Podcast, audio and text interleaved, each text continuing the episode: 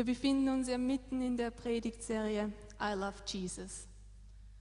Und für diejenigen, die die letzten zwei Male nicht da waren, ich möchte euch kurz daran, oder die nicht da waren oder auch die, die da waren, ich möchte euch kurz ähm, daran erinnern, worum es gegangen ist. Und zwar in, im ersten Teil hat Pastor Maria darüber gesprochen, ähm, wie sehr uns der Vater liebt wie sehr uns Gott der Vater liebt und sie hat dieses Bild gebracht des verlorenen Sohnes, der zum Vater zurückgekommen ist und er hat ihn bedingungslos wieder aufgenommen. Und sie hat das Bild eines Bräutigams gebraucht, der seine Braut liebt, der seine Braut bedingungslos liebt. Und im Endeffekt haben wir gesehen, dass eigentlich Jesus Liebe ist. Jesus ist Gottes sichtbar gewordene Liebe. Und im zweiten Teil dann hat uns Pastor Martin ähm, das Wort gebracht und hat gesprochen über Identität.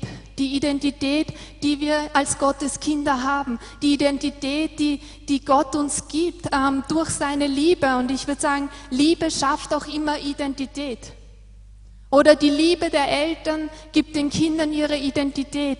Die Liebe des Ehemanns oder der Ehefrau gibt dem Partner seine Identität. Die Liebe des Freundes gibt ähm, die Identität dem anderen Freund, dem anderen Teil. Also Liebe schafft Identität und Identität gibt uns aber auch eine Position. Eine Position, aus der heraus wir leben, aus der heraus wir Dinge tun.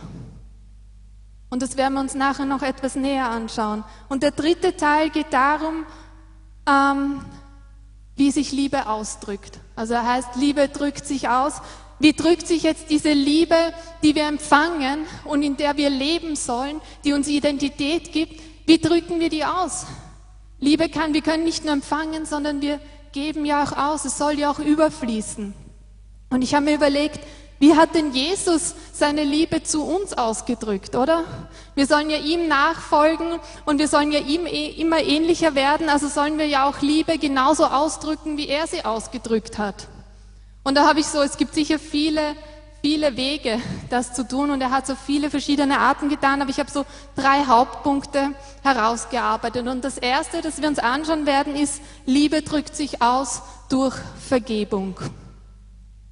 Diejenigen unter euch, die mit der Bibel etwas vertrauter sind, werden sich ja erinnern, dass Petrus zu Jesus gekommen ist mit dieser Frage, Herr, wie oft muss ich meinem Bruder vergeben?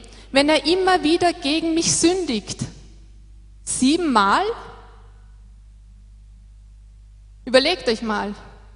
Wir belächeln das jetzt, weil wir Jesus Antwort kennen, ja? Aber überleg dir mal, dein Bruder, dein Freund, dein, dein Mann, deine Frau oder wer auch immer begeht siebenmal irgendein Unrecht an dir. Noch schlimmer, wenn es dasselbe Unrecht ist. Siebenmal ist eigentlich ganz schön oft, oder? Zu vergeben. Also da tut er was oder sie und dann vergibst du ihm zum vierten Mal. Ich verwende jetzt immer die männliche Form, ja, weil ich bin eine Frau. Also, also da tut er was, ja, und dann vergibst du ihm zum vierten Mal. Zum vierten Mal schon habe ich ihm vergeben. Zum fünften Mal schon. Zum sechsten Mal. Zum siebten Mal habe ich ihm jetzt schon vergeben. Es reicht. Aus, Schluss, basta, das war's. Das letzte Mal. Nicht mehr, ich kann nicht weiter, ich kann nicht mehr, ich will nicht mehr, ich habe meine Grenze erreicht. Genau das ist, oder was Petrus Herz ist. Er sagt, siebenmal? Siebenmal ist schon ziemlich oft, finde ich. Aber was zeigt uns einfach nur seine Aussage? Es zeigt uns, dass das menschliche Herz ohne Gott, getrennt von Gott, einfach begrenzt ist, oder? Wir haben unsere Grenzen. Wir erreichen unsere Grenzen. Wir können nicht weiter ohne Gott. Irgendwann ist es Schluss. Und selbst Jesus sagt das. Er beschreibt das menschliche Herz in Matthäus 15, 19 und sagt da, aus dem menschlichen Herzen kommen böse Gedanken, Mord, Ehebruch, Unzucht, Diebstahl, falsche Aussagen, Verleumdungen, Gotteslästerung. All das kommt aus einem Herzen, das von Gott getrennt ist. Und jetzt sagst du, naja, also wie ich von Gott getrennt war, sind die Sachen aber jetzt nicht unbedingt aus meinem Herzen kommen. Du kannst die Liste endlos fortführen. Irgendwann passt auch du in diese Liste hinein. Irgendwann sehen auch wir uns da drinnen. Es zeigt einfach nur, dass das menschliche Herz seine Grenzen hat. Ohne Gott haben wir unsere Grenzen. Ähm, und Jesus ähm, geht aber noch einen Schritt weiter. Also er zeigt uns einerseits auf, hey Leute, das ist, was aus eurem Herzen rauskommt, wenn ihr getrennt seid von mir. Und Petrus sagt siebenmal, Herr, siebenmal muss ich vergeben. Und Jesus sagt ihm was? Nein. Nein, gab Jesus ihm zur Antwort. Nicht siebenmal, sondern siebenundsiebzigmal. Ich habe eine Elberfelder Bibel, da steht unten in der Fußnote immer so Kommentare. Normal sind die immer total lang und erklären so, was da jetzt im Griechischen oder im Hebräischen drin steht. Ja. Bei dem 77 Mal steht auch ein Kommentar in der Fußnote und zwar sehr oft. Das ist alles, was dort steht. Sehr oft. Also sehr oft. Und Petrus, glaube ich, erkennt da einfach seine eigenen Grenzen, seine eigene Begrenztheit wie Jesus ihm sagt, 77 Mal. Und dann sagt Jesus, okay, das ist also euer Herz. So schaut es also mit eurem Herzen aus. Und glaubt ihr, dass so ein Herz, aus dem solche Dinge rauskommen, vergeben kann? Nein, das kann genau siebenmal vergeben, aber dann ist Schluss. Nur jetzt kommt Jesus und sagt uns, wenn ihr aber den Menschen nicht vergebt, wird euer Vater im Himmel euch eure Verfehlungen auch nicht vergeben. Puh. Da stehen wir fast vor einem Problem, oder? Ziemlich krasse Aussage. Also für mich klingt das ziemlich nach einer Bedingung, oder? Für seine Liebe und seine Vergebung. Und wenn ihr so jemand seid wie ich, die sich eigentlich an, an die bedingungslose Liebe Jesu so richtig ähm, festhält und anklammert, ja, hm, dann habe ich damit jetzt ein Problem. Mit dieser Bedingung. Und ich frage mich jetzt, Jesus sagt uns einerseits, hey Leute, mit eurem Herzen, das wird nichts. Auf der anderen Seite sagt er uns, hey, wenn ihr nicht vergebt, dann kann euch mein Vater im Himmel auch nicht vergeben. Was machen wir jetzt? Irgendjemand, der mir hier aushelfen kann? Irgendeine Idee? Irgendeine Idee? Hallo? Nichts? Also wir haben jetzt genau zwei Möglichkeiten hier. Die eine ist, wir backen zusammen und gehen heim. Okay? Jeder kann sich jetzt während der Woche überlegen, was machen wir da in dem Dilemma? Oder wir packen unseren Jolly Joker aus. Wisst ihr, was unser Jolly Joker ist? Nein, in dem Fall ist es nicht Jesus. Was ist so der Jolly Joker, wenn wir in so einer scheinbaren Sackgasse stehen? Na, der Kontext. Der Kontext ist immer unser Jolly Joker. Wenn wir irgendwo im Wort angekommen sind und uns denken, hä, verstehe gar nicht, dann lesen wir vielleicht die fünf Verse drüber und die zehn Verse drunter und das Ganze macht vielleicht ein bisschen mehr Sinn. Also was Jesus hier macht, ist praktisch, er nimmt die Jünger und wir müssen ja bedenken, dass diese Jünger, die gehen zwar mit Jesus, aber die leben im alten Bund. Was heißt das? Jesus wurde zu dem Zeitpunkt, als er diese Aussage trifft, noch nicht gekreuzigt. Er ist noch nicht am Kreuz gestorben. Das heißt, es war noch gar nicht möglich für die, für, für die Jünger, für den Petrus, dass sie im Glauben ihn annehmen und dass der Heilige Geist in ihnen Wohnung nimmt und ein neues Herz schafft ihnen einen neuen Geist gibt, sie verwandelt, sondern sie haben im alten Bund gelebt. Und wisst ihr, was es geheißen hat, im alten Bund zu leben? Ich muss mich zu Gott durcharbeiten. Ich muss Opfer bringen, damit ich vor Gott würdig bin. Ich muss es tun. Ich muss es schaffen. Ich muss würdig sein, um zu Gott zu kommen. In so einer Haltung haben die gelebt. Und genau das ist, was Jesus hier anspricht. Genau das ist Petrus Zustand, wenn er zu Jesus kommt und sagt, siebenmal, wenn ich das siebenmal schaffe, oder ist das ja schon total toll. Und Jesus stellt sie dann die Wand, indem er sagt, ihr müsst zuerst vergeben und sagt, hey Leute, wenn es von euch abhängig wäre, dann würde es keiner schaffen. Wenn ihr zuerst vergeben müsstet, dann könnt euch mein Vater im Himmel nie vergeben, weil ihr schafft es einfach nicht. Wenn ihr zuerst lieben müsstet, könnt euch mein Vater im Himmel nie lieben, weil ihr seid nicht perfekt und ihr werdet es nicht schaffen. Genau das ist, was Jesus hier zeigt. Hey Leute, von euch aus schafft ihr es nicht. Das menschliche Herz hat seine Begrenzungen. Und bevor ich hier weitergehe, möchte ich definieren, was ich denn überhaupt mit dem menschlichen Herzen meine. Woraus besteht das menschliche Herz? Also nicht der Herzmuskel, sondern wenn die Bibel vom menschlichen Herzen spricht. Woraus besteht es? Was meint die Bibel da? Zwei Dinge, oder? Wir haben die Seele. Die Seele sind unsere Gefühle, sind unsere Gedanken, unser Verstand, unser Wille. Und die Seele ist dazu da, dass wir was? Uns hier auf der horizontalen Ebene connecten, oder? Ich kann mich durch meine Seele, durch meine fünf Sinne mit der Biene connecten oder mit der SJ oder mit jedem anderen. Ich kann aufnehmen, was sich so in meiner Umwelt um mich herum tut. Dafür haben wir die Seele, die bewegt sich hier auf der horizontalen Ebene. Aber dann haben wir auch einen menschlichen Geist und der hat eine andere Funktion. Der hat die Funktion, dass er mit Gott in Verbindung tritt. Und solange wir aber nicht an Jesus Christus glauben, solange wir ihn nicht zum Herrn und zum Erlöser unseres Lebens gemacht haben, solange wir nicht unter seiner Herrschaft stehen, ist dieser Geist außer Funktion, außer Betrieb, oder?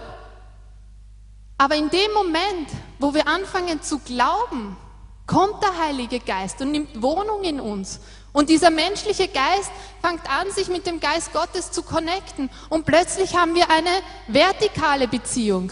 Plötzlich sind wir mit Gott in Verbindung, oder?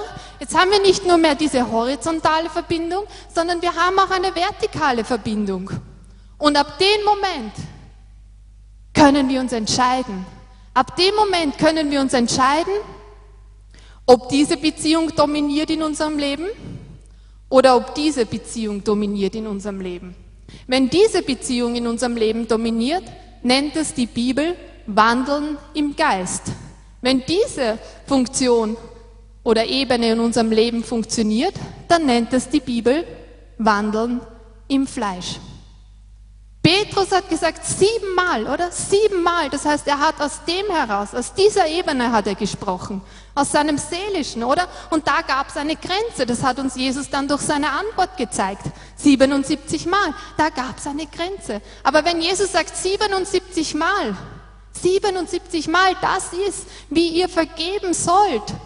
Das heißt, wir können nicht hier daraus vergeben, oder? Das ist die Beziehung, die wir brauchen, um wirklich vergeben zu können, oder? Vergebung ist eine vertikale Sache. Vergebung ist eine vertikale Sache, die eine horizontale Auswirkung hat, nicht umgekehrt. Siebenmal hier, aber 77 Mal immer wieder, wenn wir mit Jesus verbunden sind. Jetzt frage ich euch, ist dann Vergeben eine Sache der Gefühle Nein. Was ist es dann? Hier sind wir Gefühle, oder? Wie verbinden wir uns mit Gott? Was ist unsere Verbindung durch Gott? Der Glaube. Das heißt, Vergebung ist ein Akt des Glaubens und nicht ein Akt der Gefühle. Wie nährt ihr eure Gefühle? Wie nährt ihr eure Gefühle? durch unsere fünf Sinne, oder? Indem wir andere sehen, indem wir anderen zuhören, indem wir andere umarmen, indem wir andere riechen, indem wir andere schmecken. Ja? So nähern wir unsere Gefühle, indem wir hören, was andere über uns sagen, indem wir darüber nachdenken, was andere über uns sagen. Da nähern wir unsere Gefühle. Ist Vergebung eine Sache der Gefühle? Nein. Wie näherst du deinen Glauben? Durch das Wort, durch den Heiligen Geist. Dadurch nähern wir unseren Glauben. So, 77 Mal. Vergebung ist eine, eine vertikale Sache, die eine horizontale Auswirkung hat. Das heißt was? Wenn ich merke, ich habe Unvergebenheit in meinem Leben und ich komme nicht davon los, bedeutet das, dass ich auf dieser Ebene es versuche, oder? Dann nähere ich meine Gefühle immer noch. Was braucht es dann? Einen Shift, eine, einen Fokuswechsel. Das heißt, ich gehe weg von dem, was diese Person mir angetan hat.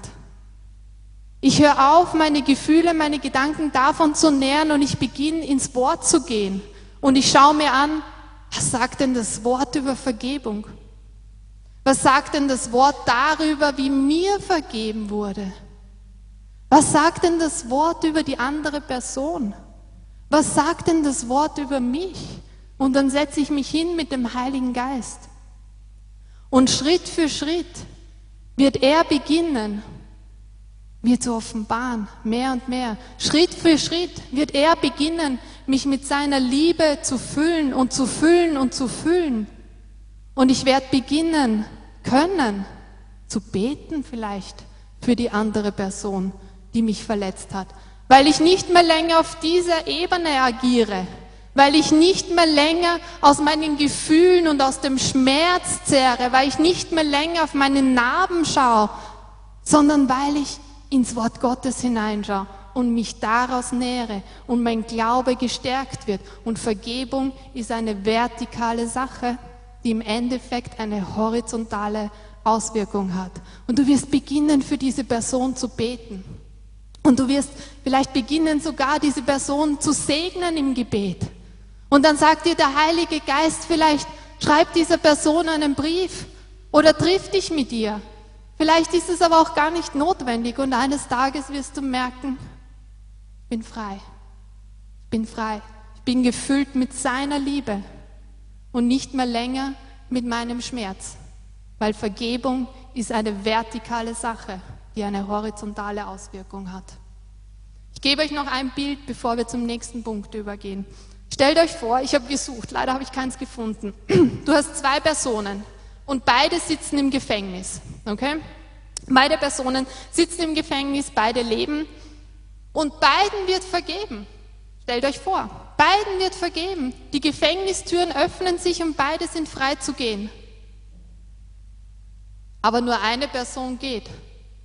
Eine Person nur geht in die Freiheit, die andere bleibt in der Zelle mit der offenen Tür sitzen. Welche lebt denn wirklich?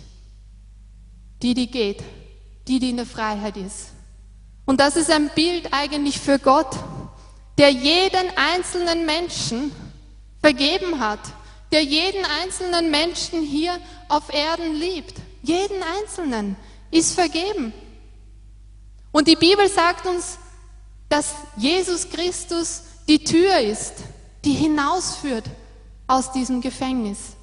Und wenn du in deinem Leben noch nie Jesus Christus als deinen Herrn, deinen Erlöser, als deinen Retter angenommen hast, wenn du nicht glaubst, dass Jesus Christus für dich, für deine Schuld, für deine Sünden am Kreuz gestorben ist und dich dadurch mit Gott versöhnt hast, dann sitzt du in einer Gefängniszelle mit einer offenen Tür. Du lebst, aber du lebst nicht im Überfluss. Und genauso ist es, wenn du Jesus Christus kennst, aber du hast Unvergebenheit in deinem Leben. Du sitzt in einem Gefängnis mit einer offenen Tür. Du lebst, aber du lebst nicht im Überfluss. Du wirst den Segen Gottes nicht ähm, empfangen können. Nicht, weil er dir nicht geben möchte. Er ist ausgegossen. Aber weil du heraustreten musst in die Freiheit, um im Leben, im Überfluss leben zu können. Somit, in beiden Fällen ist Jesus die Tür. Entweder, wenn du zum ersten Mal aus deinem Gefängnis heraustrittst und Jesus Christus im Glauben annimmst, trittst du in die Freiheit. Aber genauso, wenn du deine Unvergebenheit gehen lässt, so wie wir das besprochen haben, oder? Indem du dich abwendest von dieser horizontalen Ebene von deinen Gefühlen und anfängst zu schauen, was sagt denn das Wort und was sagt denn der Heilige Geist. Und dann trittst du heraus aus deiner Zelle, weil du gehen lässt und weil du vergeben kannst und weil du in wahre Freiheit hineintreten kannst. Ich sage es noch einmal, weil ich glaube, es ist so wichtig. Vergebung ist nicht eine Gefühlssache. Vergebung ist nicht das, was wir hier fühlen, weil hier können wir nur siebenmal. Wir haben unsere Grenzen, wir haben unsere Begrenzungen. Das menschliche Herz alleine kann nicht. Aber Vergebung ist eine vertikale Sache. Mit Gott, wenn wir verstehen, was uns vergeben wurde. Wenn wir beginnen, das Wort in uns zu lassen. Wenn wir beginnen, seine Liebe durch das Wort und durch den Heiligen Geist zu empfangen, dann, dann wenden wir unsere Augen automatisch ab von dem Schmerz, der in uns ist, von den Narben, von was auch immer da ist. Und mehr und mehr sind wir erfüllt von seiner bedingungslosen Liebe. Vergebung ist also eine vertikale Sache, die eine horizontale Auswirkung hat. Und wenn wir in diesem Lebensstil der Vergebung wandeln, dann sind wir eigentlich schon bei meinem zweiten Punkt angelangt. So schnell kann es gehen. Ha? Und zwar der zweite Punkt ist, Liebe drückt sich aus durch den Dienst am anderen.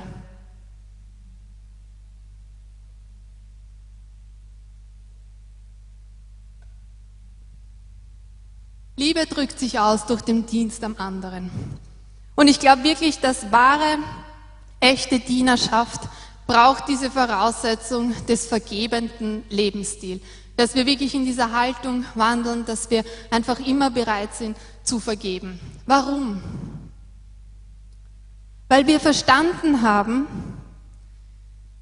dass unsere Quelle der Liebe nicht hier ist, nicht unser Gegenüber ist, oder?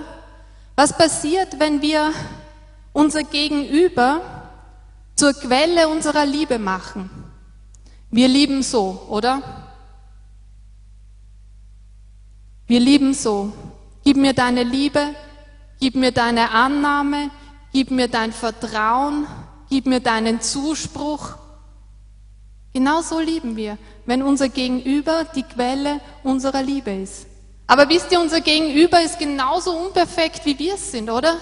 Unser Gegenüber hat genauso ein menschliches Herz ähm, wie wir. Und früher oder später, wenn wir so lieben, was wird passieren? Wir werden verletzt werden, oder?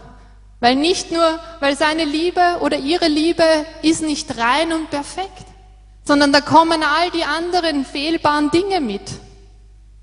Und die Gefahr besteht, dass wir früher oder später verletzt werden.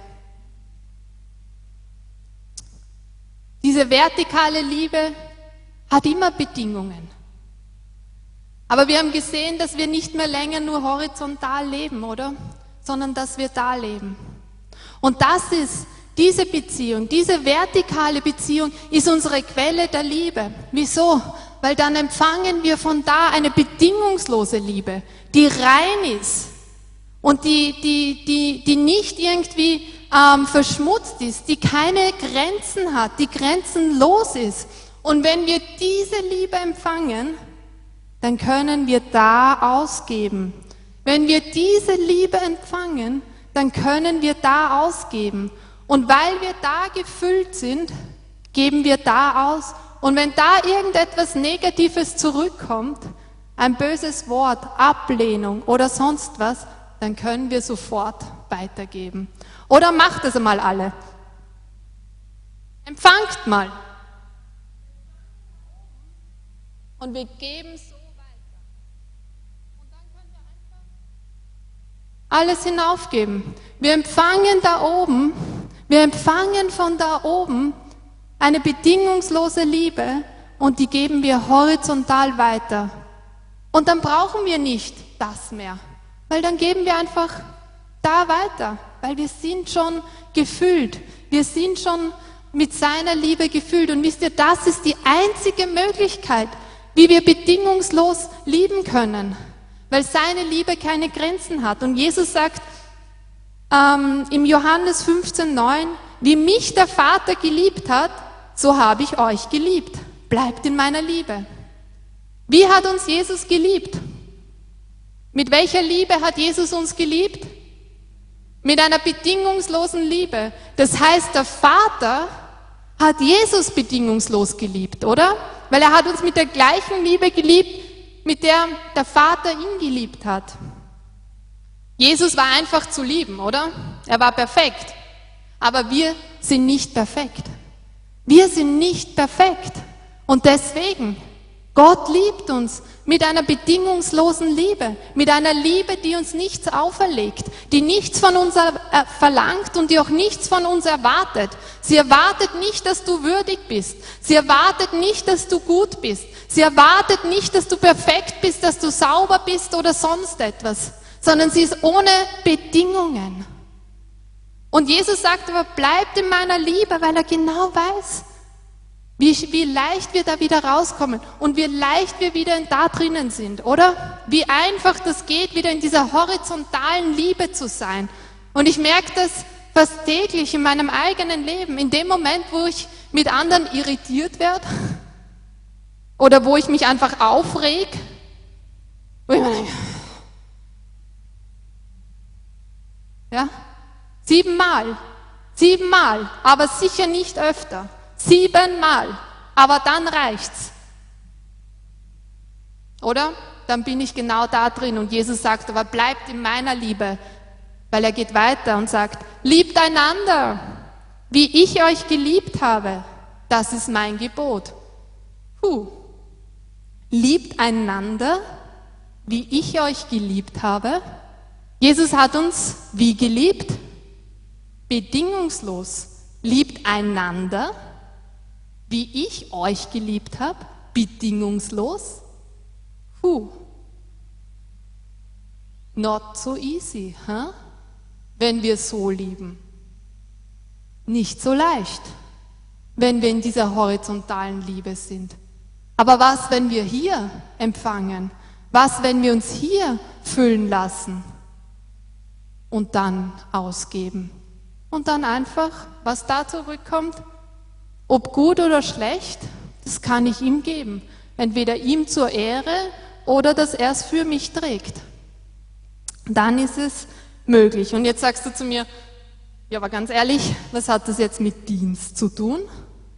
Hallo? Toiletten putzen kann jeder. Bedingungslos lieben?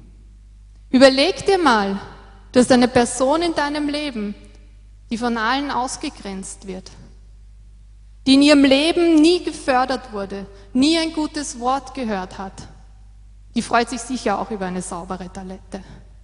Aber noch mehr darüber, wenn sie bedingungslos geliebt wird von dir, oder? Und ich glaube, das ist ein Dienst, der wirklich ein wahrer Dienst am Menschen ist, der wirklich andere verändert, der wirklich einen Unterschied im Leben eines anderen machen kann. Und ich sage dir, das ist, glaube ich, nur der Anfang.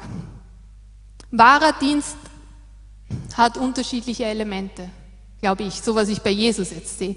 Und der Anfang ist diese bedingungslose Liebe. Aber dann, woraus kommt die? Wir haben gesagt, Liebe schafft was? Ganz am Anfang, Liebe schafft immer auch Identität. Liebe gibt uns Identität. Die Liebe des Vaters gibt uns die Identität als Kinder Gottes.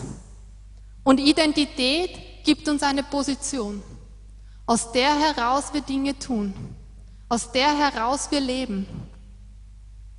Und dann gibt es noch ein drittes Element und davon lesen wir jetzt in der Geschichte. In Johannes 13, 1 bis 8 heißt es, das Passafest stand nun unmittelbar bevor. Jesus wusste, dass für ihn die Zeit gekommen war, diese Welt zu verlassen und zum Vater zu gehen. Darum gab er denen, die in der Welt zu ihm gehörten und die er immer geliebt hatte, jetzt den vollkommensten Beweis seiner Liebe. Da haben wir sie wieder, oder? Die bedingungslose Liebe.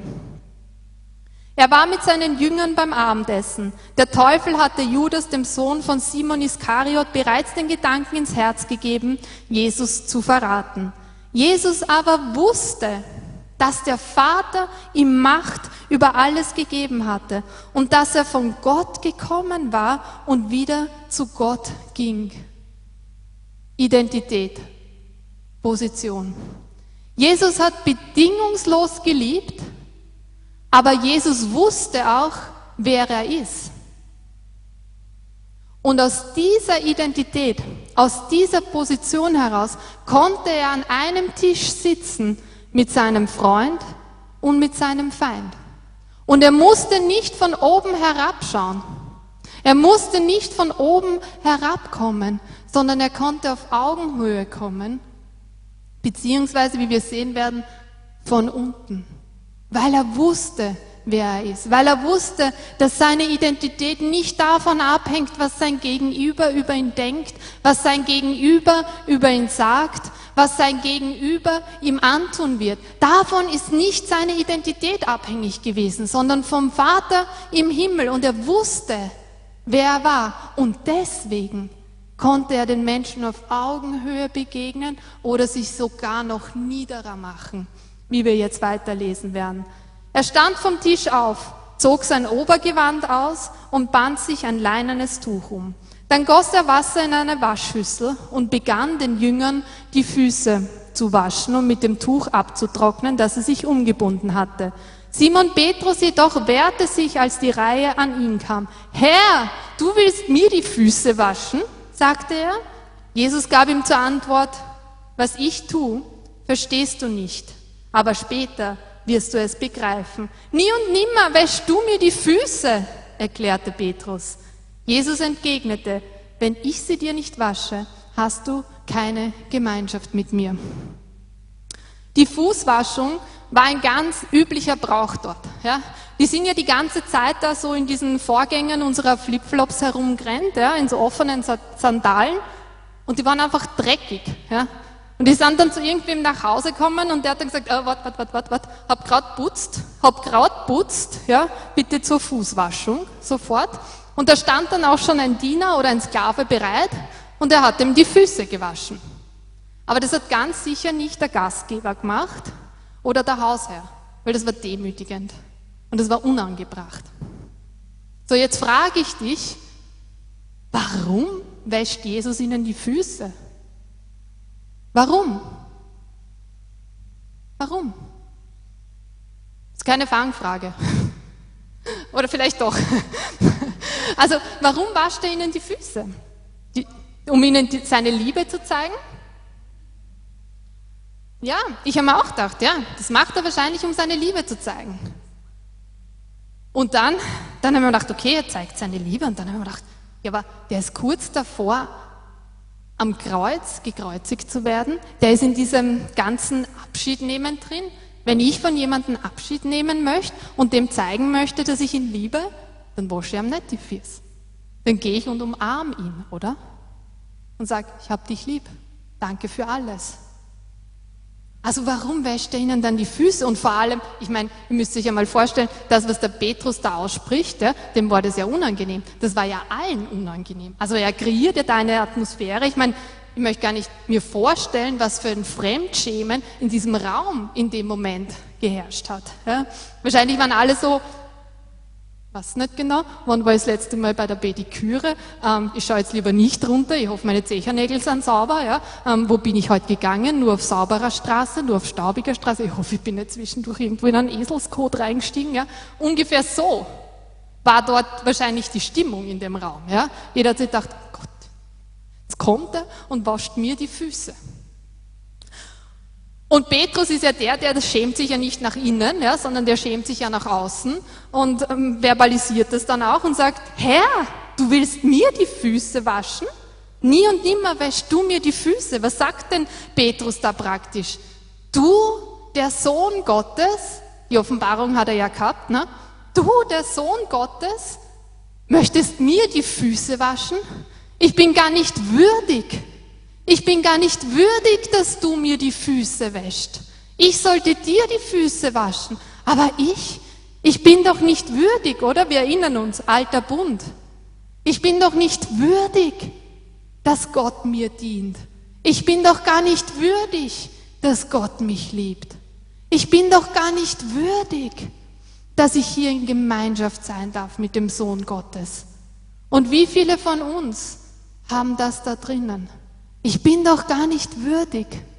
Heute bin ich ganz sicher nicht würdig. Und gestern war ich auch nicht würdig. Vielleicht morgen, aber heute, so wie ich mich heute benommen habe, das, was ich heute gedacht habe, bin ich gar nicht würdig.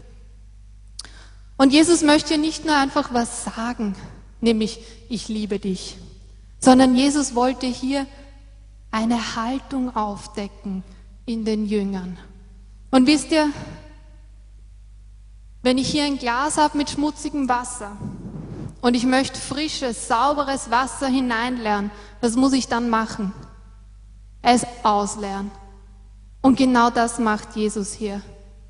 Die waren gefüllt mit diesem falschen Denken von, ich bin nicht würdig, ich bin nicht gut genug, ich schäme mich. Wie kann nur der Sohn Gottes mir dienen? Und Jesus sagt zu ihnen, ich diene dir nicht und ich liebe dich nicht, weil du würdig bist. Ich diene dir nicht, weil du gut genug bist, sondern einfach, weil ich dich liebe und es hängt gar nicht von dir ab. Das ist die Botschaft, die er versucht hat, seinen Jüngern kurz vor seinem Tod mitzugeben. Ich liebe dich unabhängig davon, was du getan hast, unabhängig davon, wer du bist, unabhängig davon, wie gut du bist, wie sehr du dich anstrengst, wie oft du versagst oder wie sehr du es versuchst. Ich liebe dich. Einfach nur so. Es ist nicht von dir abhängig. Das ist die Botschaft, die er kurz vor seinem Tod weitergeben wollte. Und das ist die Botschaft, die wir eigentlich durch das Kreuz empfangen sollten und der, mit der wir noch heute kämpfen, oder? Einfach seine Liebe anzunehmen.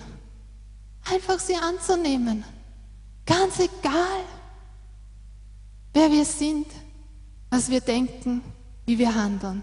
Seine Liebe ist da, seine Liebe ist ausgesprochen, seine Liebe wurde am Kreuz ausgegossen und kann nicht zurückgenommen werden. Und es liegt in unserer Verantwortung, in unserer Entscheidung, diese Liebe anzunehmen. Das dritte Element, das wir hier finden bei Jesus, ist Demut, oder? Er hat bedingungslos geliebt und er kannte seine Identität, er kannte seine Position. Und deswegen konnte er den Menschen in Augenhöhe begegnen oder sogar von weiter unten. Und was hat er hier gemacht mit den Jüngern? Die haben sich unwürdig gefühlt und er hat ihnen plötzlich Wert gegeben. Er hat ihnen gezeigt, dass sie wertvoll sind. Und wisst ihr, wenn wir, wenn wir Menschen dienen und sie fühlen sich danach schlechter als davor, haben wir etwas falsch gemacht. Wenn wir Menschen dienen oder sagen, wir dienen ihnen mit etwas, und sie fühlen sich danach wertloser und schlechter als davor. Sind wir irgendwo falsch abgebogen und haben irgendwo was Falsches gemacht. Wahrer Dienst ist, Menschen Wert zu geben, Menschen ihren Wert zu zeigen, indem wir bedingungslos lieben, indem wir uns nicht gut genug sind, indem wir nicht von oben herabkommen, sondern ihnen in die Augen schauen oder von unten sogar, wie Jesus es getan hat und sie dadurch erhöhen, ihnen dadurch Wert geben. Das ist wahrer Dienst und das hat Jesus gemacht. Und das kann sein beim Kloputzen oder wenn du mit jemandem auf einen Café gehst oder wenn du einem Bettler in der Stadt begegnest. All das im Endeffekt, wenn immer du dienst, sollte sich danach jemand wertvoller fühlen als davor. Und das führt uns hinein in den dritten Punkt. Liebe drückt sich aus durch Gemeinschaft mit anderen.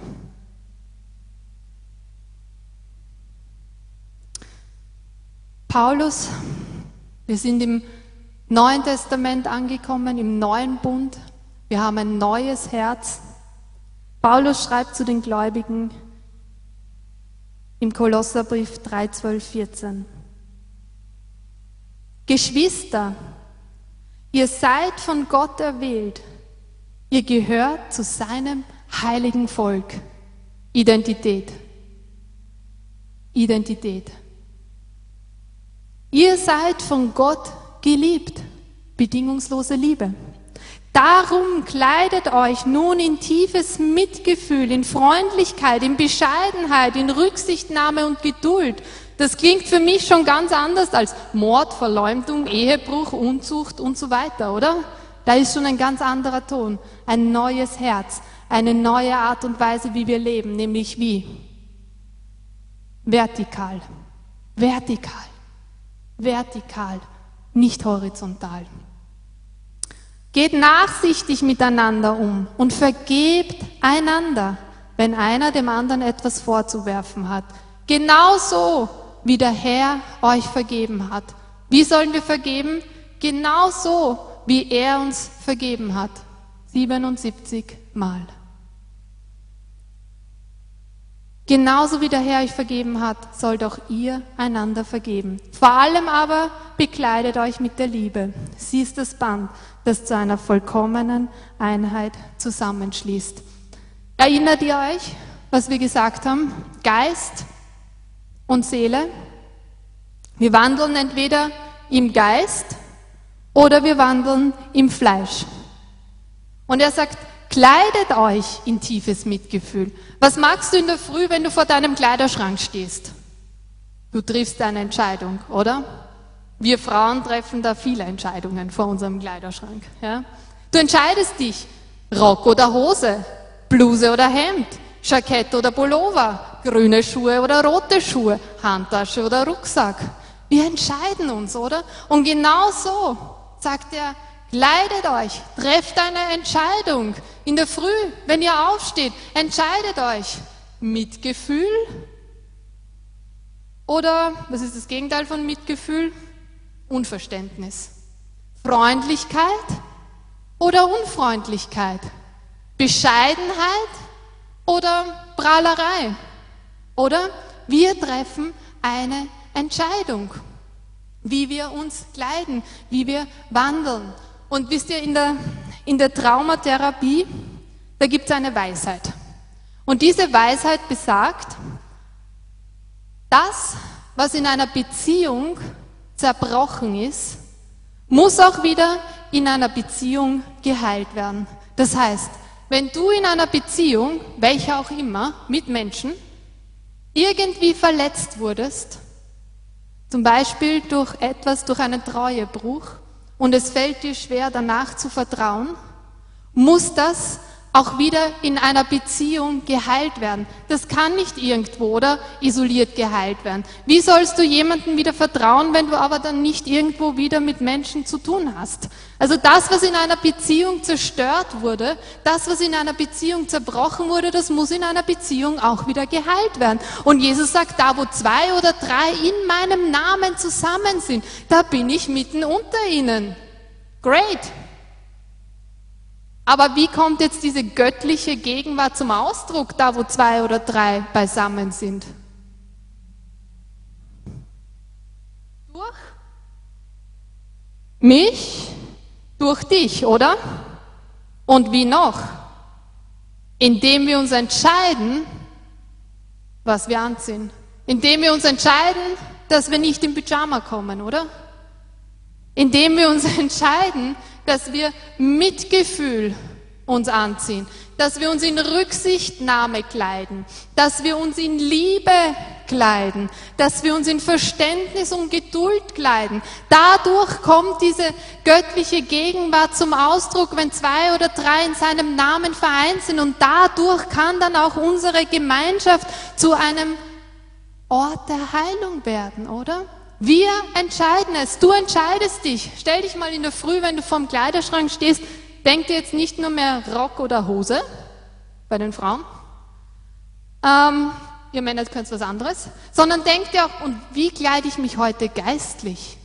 Was ziehe ich mir denn heute geistlich an? Wandle ich heute im Geist oder wandle ich heute im Fleisch? Wie begegne ich heute meinen Arbeitskollegen? Wie begegne ich heute den Menschen, die ich in der U-Bahn in der Früh treffe? Wie begegne ich heute den Menschen, die ich in meinem Fitnessstudio treffe? Und wie begegne ich den Menschen, die ich heute Abend in meiner Live-Gruppe treffe? Wisst ihr, die Live-Gruppe wird nicht nur vom Leiter gebaut, sondern jeder Einzelne in der Live-Gruppe entscheidet sich, komme ich im Abendkleid oder komme ich im Pyjama? Komme ich mit Mitgefühl, Geduld, Liebe oder komme ich so, Live-Gruppe, alle, die mir eigentlich am Nerv gingen, sind da. Ja, Pyjama, sage ich nur. Pyjama, Pyjama, Pyjama. Ich komme lieber im Abendkleid. Und dann, wenn wir alle, oder im Anzug, oder was auch immer, ja, Männer brauchen nicht im Abendkleid kommen, ähm, nicht der Leiter baut die Live-Gruppe, sondern jeder Einzelne, wie wir uns entscheiden zu kommen. Und wir sprechen immer davon, dass wir diese Healing Rooms, diese Heilungsräume wollen, oder? Hey, wenn wir uns entscheiden, uns richtig zu kleiden, dann werden unsere Live-Gruppen zu diesen Healing Rooms. Und das ist die Vision, die ich habe für unsere Live-Gruppen. Dass sie zu Healing Rooms werden. Nicht nur, schon auch, aber nicht nur für innere Heilung. Dass Menschen kommen, die sich eigentlich abgelehnt fühlen, die sonst keinen Platz haben, dass die Platz finden bei uns in den Live-Gruppen, oder? Und da, wo innere Heilung stattfindet, da findet auch irgendwann physische Heilung statt. Warum? Weil wir uns kleiden, weil wir uns entscheiden, im Mitgefühl, in der Rücksichtnahme und so weiter zu gehen. Das bedeutet, dass wir vertikal, dass wir im Geist wandeln. Und was heißt das? Wir wandeln nicht nur im Geist, sondern wir wandeln automatisch im Glauben. Und dort, wo Glauben ist, da passieren auch Wunder und Zeichen. Da passieren physische Wunder, da passieren schöpferische Wunder, da passiert innere Heilung, da passiert Transformation und das ist das Bild, das ich für unsere Live-Gruppen habe. Healing Rooms. Das ist das, was ich mir für unsere, meine Live-Gruppe für dieses Jahr vorstelle. Dass wir ein Ort werden, wo Menschen wirklich verändert werden, wo jeder einen Platz hat, bei mir jeder, der eine Frau ist, einen Platz hat, ähm, und wirklich Orte sind, die verändern. Wenn wir uns anschauen, wer hatte denn bei Jesus Platz am Tisch? Wer durfte denn bei ihm am Tisch sitzen? Beim letzten Abendmahl, als er das letzte Abendmahl eingeführt hat, oder? Jesus war nicht selektiv. Jesus war nicht selektiv. Er ist der vollen Bandbreite an Menschen begegnet. Und weil er nicht selektiv war, hat er müssen über gesellschaftliche Normen drüber gehen, oder? Drüber steigen. Und das ist die Liebe des Vaters, die kennt eben keine Grenzen. Die liebt alle. Egal welcher Nation du angehörst, egal welcher Rasse du angehörst, egal wie sehr deine, deine, sagt man das politisch korrekt, Rasse, ähm, ethnische Gruppe vielleicht von anderen ähm, verstoßen und abgelehnt wird. Gott ist nicht selektiv. Er ist nicht selektiv. Und die Leute, die bei, bei Jesus am Abendmahltisch gesessen sind, beim letzten Abendmahl, wer waren die? Da war, das waren die Jünger, genau. Wie haben die ausgesehen? Da war ein Freund, der ihm die Treue bricht. Da waren ein Verräter, der indirekt zum Mörder wurde. Da waren Heuchler, Sünder.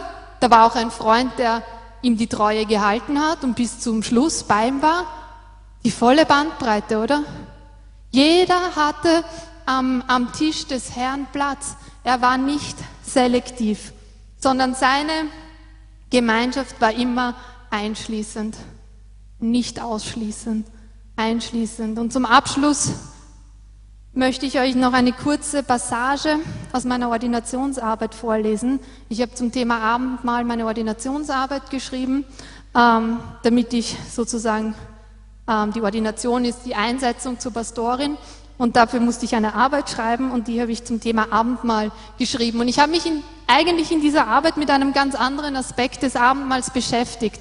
Aber was mich was mir die Augen geöffnet hat, wie ich das Abendmahl begonnen habe zu studieren, war einfach diese Tischgemeinschaft, die Jesus hatte.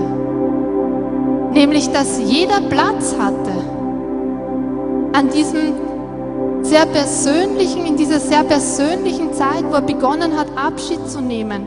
Eine Zeit, wo du ja eigentlich nur deine engsten Freunde bei dir haben möchtest war die volle Palette da. Alle hatten Platz in seiner Liebe. Und ich habe begonnen mit dem Vers aus Lukas 22, 15. Und er sprach zu ihnen, mich hat herzlich verlangt, dies Passalam mit euch zu essen, ehe ich leide. Diese Aussage Jesu spiegelt sein großes Verlangen wider, mit seinen Jüngern und Nachfolgern eine Zeit der tiefen Gemeinschaft zu verbringen. Und ohne zu viel in diese Aussage hineininterpretieren zu wollen, wage ich zu sagen, dass er in diese Aussage auch Judas mit einschließt. Judas war derjenige, der ihn verraten hat. Jesu Dienst hat eine einschließende Funktion. Sünder wurden nicht wie bei den Pharisäern von der Ferne gerichtet, sondern aus der Nähe geliebt. Die Evangelien berichten von vielen Begegnungen, wo Jesus denen nachging, die klar gegen die Gesetze verstoßen hatten. Und er hat sie eingeladen in die Gemeinschaft mit ihm und seinem Vater. Das Abendmahl als Mahl des neuen Bundes wird zur Begegnungsstätte seiner Liebe. Man kann wohl die Schlussfolgerung ziehen, dass dieser Akt des Mitleids und liebenden Annahme keine einmalige Sache war, die Jesus nur dem Judas gewährte, sondern dieser Akt gilt jedem Gläubigen, der an diesem Liebesmahl teilnimmt und der aufgrund seiner Herzenshaltung Jesu liebende Annahme erfahren muss. Er weist seine Liebe zu uns darin, dass er für uns gestorben ist, als wir noch Sünder waren, indem er Judas an seinem Tisch willkommen hieß und ihn nicht Mahl teilnehmen ließ, sondern ihm auch noch einen Akt der vollkommenen Liebe erwies, indem er noch einmal den Versuch unternahm, ihn von seinem schlimmsten Fehler zu bewahren, hatte den Tisch des Herrn zu einer Begegnungsstätte der Liebe und Vergebung gemacht, an der Verdammnis keinen Platz hat. Wie sehen unsere Tische aus? Und wer sitzt an unserem Tisch? Wer darf an unserem Tisch sitzen? Wer ist willkommen in unserer Gemeinschaft? Jesus hat nicht aus der Ferne gerichtet, sondern er hat aus der Nähe geliebt. Und das ist meine Vision, die ich in euch hineinlegen möchte, dass unsere Live-Gruppen genau zu dem werden. Eine Begegnungsstätte der Liebe, der Annahme und der Heilung und nicht ein Ort der Verdammnis, wo jemand ausgeschlossen wird. Vater Herr, ich danke dir. Ich danke dir, dass du uns in dieser Zeit neu bewusst machst, wie unglaublich deine Liebe ist. Eine Liebe, die wir menschlich gesehen unmöglich, unmöglich geben können. Eine Liebe, die keine Grenzen hat. Eine Liebe, die hinausreicht bis zum bitteren Ende, bis zum bitteren Schluss. Du hast zu Judas hinausgereicht bis zur letzten Minute, hast du ihm deine Hand hingestreckt. Bis dahin, wo er die Entscheidung getroffen hat, sich umzudrehen und zu gehen da warst du da und da war er willkommen. Herr, ich bete, ich bete, dass unsere Live-Gruppen, dass unsere Gemeinde zu genau so einem Ort wird. Zu einem Ort, wo wir uns kleiden in Mitgefühl, in Liebe, in Anteilnahme, in Rücksichtnahme und so weiter, in Freundlichkeit. Und wo Menschen kommen und deiner Liebe Begegnung und Heilung erfahren. Herr, ich danke dir, dass es nur möglich ist, weil du deine bedingungslose Liebe am Kreuz für uns ausgegossen hast. Ich danke dir, dass du es möglich gemacht hast, dass wir in diese Liebe hineintreten, dass wir vertikal empfangen, dass wir empfangen von dir und dass wir ausgeben dürfen. Oh, dass es überfließen darf und dass wir horizontal ausgeben dürfen. Herr, ich danke dir dafür.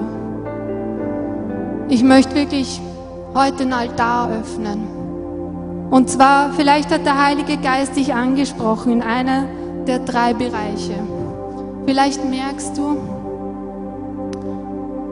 oh, da ist mir so schwer gefallen zu vergeben.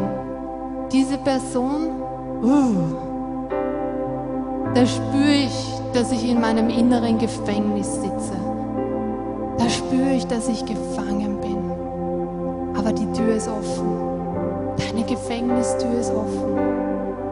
Verändere deinen Fokus. Schau weg von dieser horizontalen Ebene und komm wieder in die vertikale. Schau auf das, was Gott sagt. Schau auf das, was das Wort sagt. Und empfange, empfange vertikal, empfange seine bedingungslose Liebe. Und es wird eine Auswirkung haben im Horizontalen. Wenn du spürst, du musst mit Gott da etwas bereinigen, nimm dir die Zeit, komm nach vorne, sei in seiner Gegenwart. Aber vielleicht sagst du, mein Dienst war bisher, hm, ich bin mir nicht sicher, ob Menschen weggegangen sind und sich wertvoll gefühlt haben. Bin mir nicht sicher, ob ich wirklich verstanden habe, wie Jesus mir gedient hat. Und ich glaube, ich habe mit ihm da etwas zu besprechen. Dann komm nach vorne, nimm dir Zeit mit ihm. Oder vielleicht sagst du, wo? Meine Live-Gruppe. Oh. Schwierig, schwierig, schwierig, schwierig. Besprich's mit Jesus.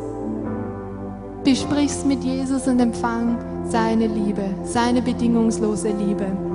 Aber vielleicht bist du ja auch hier und sagst, hm, bis jetzt habe ich das noch gar nicht so gesehen dass Gott mich so liebt und dass sein Sohn der Ausdruck dafür ist und dass ich eine persönliche Beziehung haben kann mit Gott durch Jesus Christus.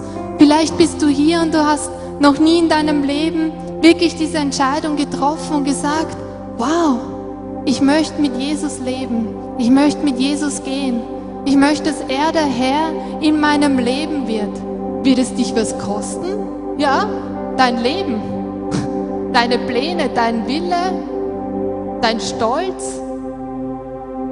All das wird es dich kosten, wenn du dir sagst, Herr, Jesus, werd mein Herr, sei mein Erlöser, sei mein Retter. Wirst du was gewinnen? Du wirst aus dem Gefängnis heraustreten, oder? Du wirst nicht nur länger leben, sondern du wirst Leben im Überfluss empfangen. Du wirst bedingungslose Liebe in deinem Leben empfangen, wenn du dich bereit erklärst zu sagen, ich lege mein Leben, mein altes Leben heute vor ihm ab.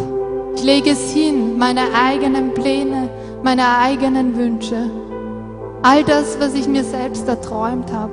Ich lege ab all die Personen, die ich festhalte und denen ich nicht vergeben habe. Und ich empfange bedingungslose Liebe. Ich empfange bedingungslose Liebe.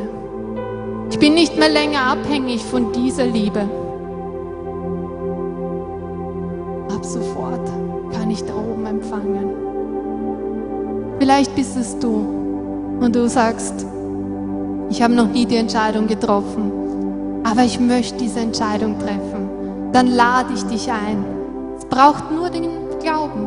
Mehr braucht es gar nicht. Zu glauben, dass Jesus Christus der Erlöser ist, dass Jesus Christus der Sohn Gottes ist, der für dich ganz persönlich am Kreuz gestorben ist und dich mit Gott versöhnt hat, mit Gott, dem Vater, versöhnt hat.